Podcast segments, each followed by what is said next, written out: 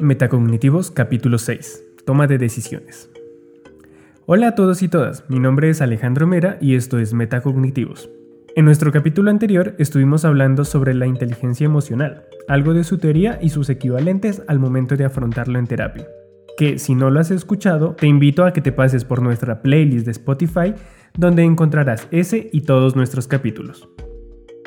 Tal como te había comentado, en este capítulo estaremos hablando sobre la toma de decisiones, pero antes de comentarte el proceso que podría resultar más eficiente para tus decisiones, entendamos qué es tomar una decisión.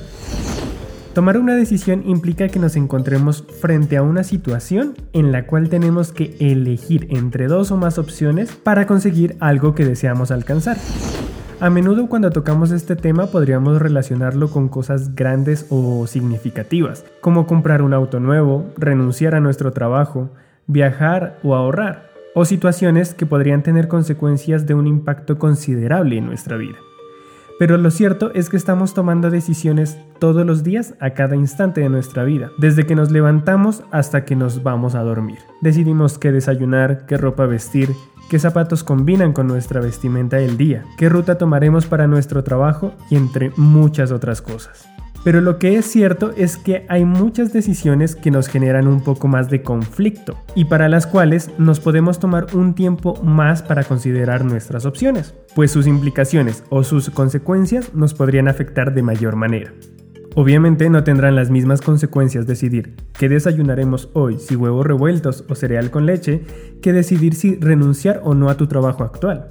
Frente a estas situaciones tenemos en cuenta las consecuencias a largo y a corto plazo, Podemos tener en cuenta si me beneficiará a mí, si afectará a otros o en viceversa, y los posibles riesgos que este puede implicar. Y lo cierto es que no a todos se nos facilita tomar decisiones trascendentales con facilidad.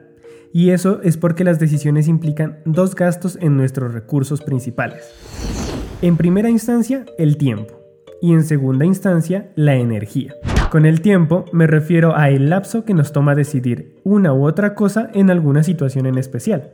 Por ejemplo, nuestro desayuno lo podemos escoger en cuestión de minutos o incluso menos. A veces pareciera que ni siquiera tenemos que pensarlo, aunque de algún modo lo hacemos. Mientras que decidir si terminar una relación de pareja nos puede llevar varios días, semanas, meses o incluso años.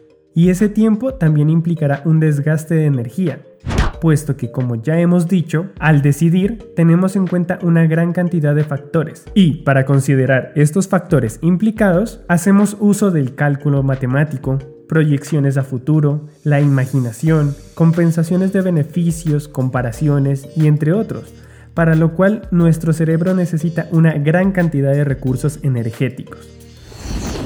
El tiempo es un coste que no podemos recuperar. Sin embargo, la energía mental podríamos decir que con un periodo adecuado de descanso, nuestro cerebro estará listo para tomar nuevas decisiones. Claro, dependiendo de la situación, pues si es algo bastante prolongado, podríamos hablar de un agotamiento o un desgaste crónico, pero eso ya es otra situación. Ahora, Entendiendo lo que implica para nosotros tomar una decisión, entendamos el proceso de cómo hacerlo.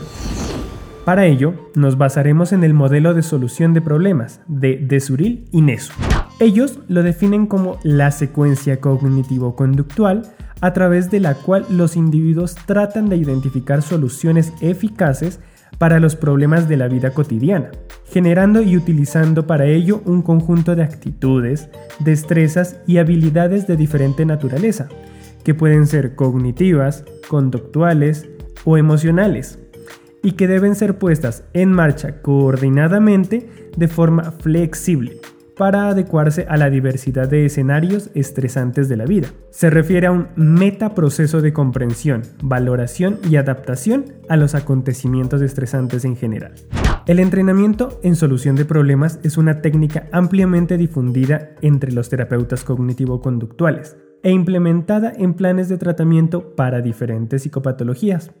Si te gustaría que hablara un poco más sobre la parte teórica de esta técnica, me gustaría que me lo hicieras saber en un comentario o en un mensaje privado en cualquiera de nuestras redes sociales.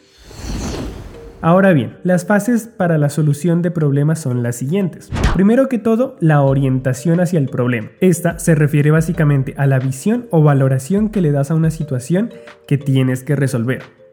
puede ser de dos maneras. Una orientación positiva, en donde el individuo considera los problemas como parte normal de su vida y de la cual incluso puede sacar provecho. Además, los considera solucionables, pues hay una expectativa positiva de los resultados y en donde él se siente capaz o con las suficientes habilidades para solucionarlo.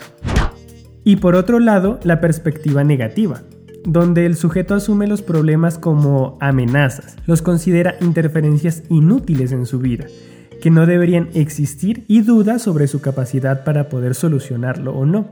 Entendemos entonces que una orientación positiva hacia los problemas será quizás la mejor perspectiva para encarar la situación que se nos presenta. Luego tenemos la definición o formulación del problema, para lo cual buscaremos definir de una forma muy clara y objetiva la situación a resolver, buscando eliminar o reducir las perspectivas subjetivas o distorsionadas e identificando qué implica para mí y qué es lo que requiere de nosotros para solucionar este problema. Aquí también es importante definir si el problema puede o no ser solucionado. Luego encontramos la etapa de generación de alternativas de solución. En este punto debes analizar mediante una lluvia de ideas todas las posibles opciones que podamos dar al problema en específico. Es importante que haya una variedad amplia en nuestras opciones, pues así tendremos más para escoger al momento de solucionarlo. Posteriormente pasaremos a escoger la opción más viable para nuestro problema y para ello tenemos que filtrar todas las opciones de nuestro anterior punto, para lo cual tenemos que contemplar las posibles consecuencias de estas opciones, haciendo un análisis de coste-beneficio de cada una de ellas y le asignaremos una valoración de 0 a 10. Entre más alto sea el número, mayor valor tiene la solución. Es decir, si una solución tiene un 9 o un 10, significa que su valor o aporte a la solución es mayor que las otras. Una vez hemos hecho esto, escogeremos una de las opciones y la filtraremos también haciendo las siguientes preguntas. ¿La idea es práctica y se puede llevar a cabo? ¿Es realista o es muy costosa? ¿Cuánto tiempo requiere esta opción? ¿Puede ser implementada por mí o requiere que la apliquen otros? En el caso que seas tú quien deba aplicarla, considera tener las habilidades suficientes y capacidades para ejecutarla de una manera correcta y óptima. Y por último, las consecuencias que ya hemos analizado contribuyen a solucionar el problema, es decir, las consecuencias que va a generar la opción que hemos escogido realmente es una solución para el problema. Una vez hemos pasado nuestras opciones por estos filtros y que estemos seguros que es la opción más viable, pasaremos a la acción. Poner en marcha la opción para posteriormente realizar una verificación de su efectividad, si sirvió o no para solucionar este problema, o si quizá es necesario hacer una revaloración de nuestra lista de opciones y escoger una nueva para implementar.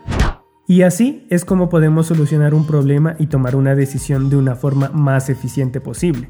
Esta técnica puede ser aplicada en muchas opciones y en diferentes situaciones que se nos presenten. Claro está, esta es una explicación muy rápida del proceso y bajo ninguna circunstancia puede reemplazar el entrenamiento que se dará en un proceso terapéutico. Si tú crees que necesitas un acompañamiento y un entrenamiento más a fondo porque se te dificulta tomar decisiones en general, o quizás tienes un problema puntual al cual necesitas darle una solución y no sabes cómo, no dudes en buscar ayuda y acompañamiento psicológico para ser orientado de la mejor manera.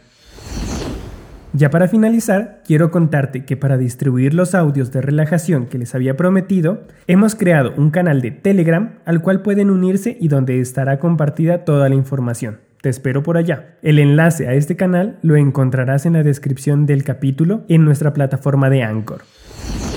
También quiero contarte que hemos estado trabajando con las chicas del podcast Sofá Psíquico. Hemos creado un capítulo para su podcast y otro para el nuestro. Así que muy pendientes de nuestras redes, pues les estaremos informando dónde puedes escuchar cada uno de ellos.